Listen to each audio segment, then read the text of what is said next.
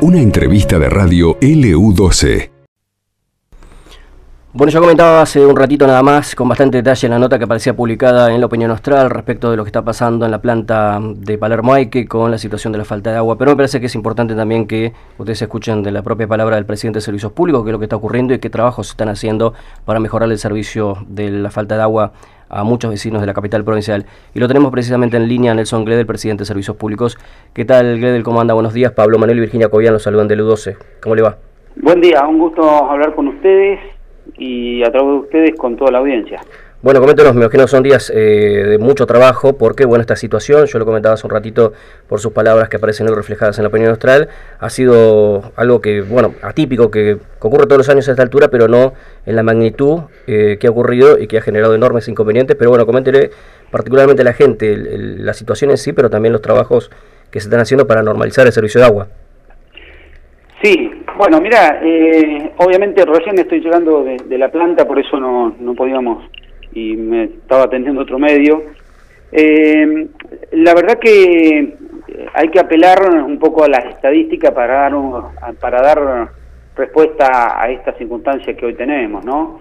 Eh, a dos cuestiones. Primero, la estadística y también, lógicamente, que la planta que hoy tenemos, sabido es y conocido por todos que nos ha quedado chica, por eso se ha planteado la construcción de una nueva. Más allá de eso, nosotros no, no podemos dejar de, observar y, de, poder, por ahí, de alguna manera, eh, lo decía recién, eh, algún río galleguense nacido, criado de mayor antigüedad, me va a poder mejorar lo que yo voy a comentar, pero lógicamente es importante por ahí para los más, más nuevos y los allegados saber el por qué y de dónde viene eh, el agua que nosotros consumimos y que se potabiliza en la planta que tenemos aquí eh, en la avenida Balbín. En el caso, tenemos que prestarle mucha atención que este, este río, el famoso río Gallego, si bien con, con su nombre tiene 180 kilómetros, en realidad nace en las bajas cumbres de, de los Andes, incluso en aguas internacionales y nace de la confluencia de dos ríos principales, el, Rubens y el, otro que es el Penitente, pero también ahí en los, en los inicios recibe aportes de otros ríos, del Cóndor, del Turbio, del Surdo y algunos acuíferos menores. Esa, esto obedece a 300 kilómetros de distancia que tiene desde las primeras tomas hasta la toma que tenemos nosotros en Palermo Aique. ¿Por qué digo esto? Porque anualmente, cuando hay un deshielo, el, río crece y arrastra absolutamente todo lo que encuentra en las orillas de ambas, ambas márgenes del río, o sea, no 300 kilómetros, 600 kilómetros de margen, y arrastra absolutamente todo eso a lo largo de todo el río. ¿A dónde va? A la desembocadura y pasa por la planta eh, o la toma de Palermo Aique porque la desembocadura está acá al frente en la ría. Claro. Esa, todos esos sedimentos, hablo de sedimento que no solamente es la tierra, el barro que está en, esa, en esas orillas, sino también el pasto, sino también lo que puedan ustedes considerar que puede haber en una orilla del río, que es de naturaleza propia y también de naturaleza humana, como las bolsas, el papel y otras hierbas, todo eso lo arrastra. Esto es de manera anual. La diferencia que ha habido este año, y apelo acá a la experiencia no propia, sino de los más antiguos compañeros de trabajo que tenemos en servicio público, especialmente en el área de y más específicamente en el área de captación, con más de 15, 20 o 25 años de, trabajo, eh, ellos no tienen estadísticamente hablando estas, esta, estos análisis de que haya, hayamos sufrido esta circunstancia de más de 10 días de arrastre de agua por, eh, por el crecimiento del río. Esto habrá que ver las circunstancias naturales, eh, climatológicas, yo no, no, puedo entrar en eso. Sí, sí, no dejo de también observar dos circunstancias que me parece que son atendibles no como excusa, sino como eh, observación de lo que está pasando, no en Río Gallego solamente, sino en otros lugares del mundo, como es el río Paraná y su bajante, desde el año 43, cuando se empieza a tomar estadísticamente por el Estado Nacional las condiciones hídricas, no tiene registrado ese, esa bajante que este año se dio y que en algunos lugares se cruza caminando ese río Paraná, tan hermoso, bello y que tantas canciones ha dado. Y, por ejemplo, para ir más lejos y para aquellos que por ahí consideran, consideran el primer mundo a Alemania, las inundaciones en un país como está altamente preparado y con el mejor financiamiento del mundo, ha tenido importantes ciudades de Alemania. Entonces, ante las circunstancias ambientales, climatológicas, naturales, lo que tenemos que hacer es adaptarnos. No podés, no podés, eh, si bien se puede prever en algunas circunstancias, no podés dominarlas, es muy complejo dominarla. Entonces lo que hay que hacer es adaptarse.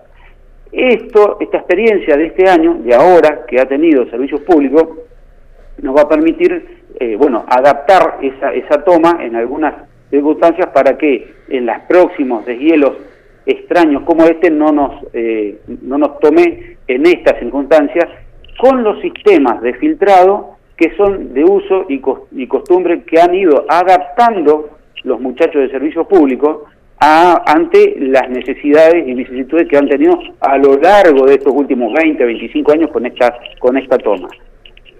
Eh, ya digo, no es una excusa, pero sí tenemos que atender que no es una circunstancia normal. A esta altura, a esta altura del año, el año pasado, recuerden, llevábamos casi un mes de hielo y nieve. Claro. ¿Qué hace eso? Y más en las altas cumbres, cuando viene el deshielo, arrastra todo muy rápido, es lo mismo que cuando vos eh, no, es lo mismo el agua cuando se desparrama de manera rápida, cuando a vos se te rompe el vaso, y te hace así y sale todo, que cuando vos lo vas tirando despacito. tarda más tiempo y, y, ese tiempo es lo que a nosotros nos ha complejizado la toma de agua en, la toma de, Palermo. Claro, es, es, muy importante que se hagan estas aclaraciones porque muchos de los comentarios y reclamos que recibimos es que justamente no había demasiada información al, al respecto de qué estaba pasando con el servicio de agua. Y por supuesto la gente quiere saber cuándo eh, se va a normalizar, no sé si tiene alguna previsión con respecto a eso. Y otra consulta que quería hacerle es si se está asistiendo a familias de distintos lugares de la ciudad de, Río Gallegos eh, que hace ya varios días que no cuentan con este servicio tan fundamental. Bueno, eh, te cuento, en el día de ayer al mediodía, yo ahora estoy, vengo de la planta y me voy a la toma de vuelta. En el día de ayer, hablo mediodía, era una y media, dos de la, de la tarde, eh, en la toma de Palermo Aique, pudimos observar ahí y ya te digo, al ojo de la experiencia que yo no tengo en esa toma, en este lugar, si bien tengo algunos años, que hace años que he entrado en servicio público, demás, pero que no, no, tengo esa experiencia ahí, como los muchachos que cotidianamente y diariamente trabajan, ellos observan y me transmiten que el río ha bajado ya el nivel y que también viene clarificando el agua y disminuyendo ese material arrastrado, en virtud de que y bueno, que se limpiaron las orillas. Sí, tan, simple, como eso. Bueno, ¿qué pasa? Es verdad también que tu cisterna, la de Doña Rosa, el tanque grande del barrio, se, se cayó la cantidad de agua que tenía, o sea, no la tiene. Entonces, ¿qué, qué pasó? Se ha eh, despresurizado, despresurizado todo el sistema de agua que provee eh, a Río Gallegos, ya te digo, a pesar de que eh, ya la planta y, la toma ha quedado chica, pero que provee de agua a Río Gallego. Ese sistema lleva unos días para que poder volver a tener el nivel necesario para que eh, mejoren las condiciones de aporte de agua en cada una de, de, los domicilios. En el caso específico del día de ayer, a las 20 horas, se abrieron las cisternas, una estaba al 100%, recuperada totalmente, obvio que ¿Por qué se recuperó? Porque se hizo un corte. ¿Para qué? Justamente, porque si, si nosotros arrojamos el agua en un sistema vacío, sin presión y velocidad, como te decía, la que hace el río cuando se deshiela de manera rápida, bueno, no te va a dar presión para ingresar. En el caso de anoche, hoy ya está a un 50% esa cisterna, pero cada una de las cisternas de los barrios tiene, tiene agua y ya ha ido completándose. Lógico es también que apelamos a esto que al principio hablábamos con ustedes, eh, que, hay que prestarle mucha atención a este elemento tan importante como es el agua y apelar a, la solidaridad de los vecinos que antes de regar eh, el césped, que es muy bonito y es necesario para la vida y la planta, apelemos a que el vecino y el vecino del otro vecino pueda llegar a llenar su tanque y, y tener una consideración con cada uno eh, antes que con las hermosas plantas que nosotros queremos también mm. mantener. O lavar el auto también, ¿no? Que es otro tema menos necesario todavía. Entonces, eh, más allá que disminuir el consumo de agua hacia el futuro, lo que nosotros tenemos que apelar es a, usarla de manera racional, ¿no? Entonces, eso también es importante eh, que nosotros lo podamos decir. Este, este, este tema es, nosotros también, eh, por indicación superior y lo venimos haciendo ya desde el año pasado ante la circunstancia que el invierno obligó a poner el, plan patria que se dio para aportar agua a los vecinos en las condiciones que nosotros tenemos y basado en los llamados y, y demanda que tenemos y las posibilidades de tiempo, bueno, estamos asistiendo eh, a lo largo de estos días, se ha asistido eh, con, con los camiones y sé que bueno el municipio también hace lo propio. Entonces, me parece eh, que estamos empezando a tener un mejoramiento del río y eso nos permite a nosotros mejorar las condiciones de aporte de agua a la comunidad. No obstante, te robo un minutito más, no obstante ello, nosotros vamos a tener que hacer un mantenimiento de, la planta potabilizadora, eh, lo cual ya se venía programando y que es necesario hacerlo en el lapso de los días posteriores, pero lo, lo armaremos y lo informaremos de manera programada para que todos estén preparados en ese, en ese tema. Em, nos hacen una pregunta un oyente que nos dice lo siguiente, que le preguntemos al, presidente de Servicios Públicos si es verdad que pudo haber faltado mantenimiento de los filtros durante el año pasado por el tema de la pandemia o por X causa y que eso podría haber agravado la situación de, que estamos viviendo hoy. Eh, ¿Usted tiene registro de esa situación? Si eso se ha mantenido como, como se debía durante los tiempos de pandemia? Mira, todo tiene que ver con todo, pero acá tenés un problema de base. ¿Cuál es? Vos estabas, vos, perdón, Servicios Públicos en el área de Palermo que captaba hasta hace 15 días antes de este inconveniente un promedio de 1.300 metros cúbicos hora. 1.300 metros cúbicos hora. Hasta el día de ayer estábamos captando más o menos entre 750 y 800 metros cúbicos horas en, en promedio, en virtud de que, justamente, que los filtros eh, puestos por los muchachos para que no llegue ese, ese, ese material hacia la bomba, se tapan, ese, ese taponamiento hay que sacarlo de manera manual y para ese sacar ese trabajo de manera manual, ustedes deben saber que hay que detener el bombeo por una cuestión de seguridad. Claro, hemos visto videos de hecho que se han publicado, sí. Claro, bueno, entonces, eso lo que hace es disminuir el caudal de ingreso a la planta. Entonces, si yo no estoy captando, difícilmente podamos estar entregando el agua más o menos necesario que requiere la comunidad.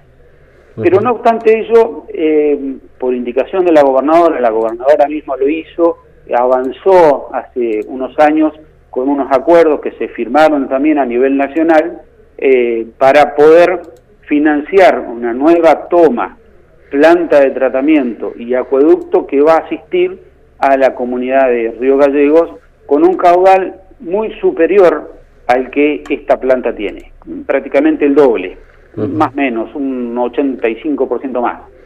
esto, esto está en un grado de avance importante porque son, son proyectos complejos que el financiamiento requiere de una serie de condiciones, normas y requisitos que los cuales, si bien ya están cumplimentados en un 95%, falta los últimos que son, bueno, eh, por donde viene el caño va a tener, obviamente, intersecciones. ¿Qué son las intersecciones? qué caño va a cruzar, qué ruta va a cruzar, qué calle va a cruzar y si, y si y hay que pedir no solamente autorización, sino también acordar con cada una de esas, de esas instituciones que, y que no, no rompa ningún caño cuando va haciendo la zanja, o disminuir esa posibilidad de rotura, se dan en obras, se dan roturas, y también Eh, el otro tema importante son las cuestiones medioambientales que todavía no hemos terminado de cumplimentar porque son, son estudios que nosotros no estamos en condiciones de hacer, entonces se contratan, y se piden, y se pagan, que son altamente costosos y que estamos ya, eh, ya, se, ya se ha avanzado con eso.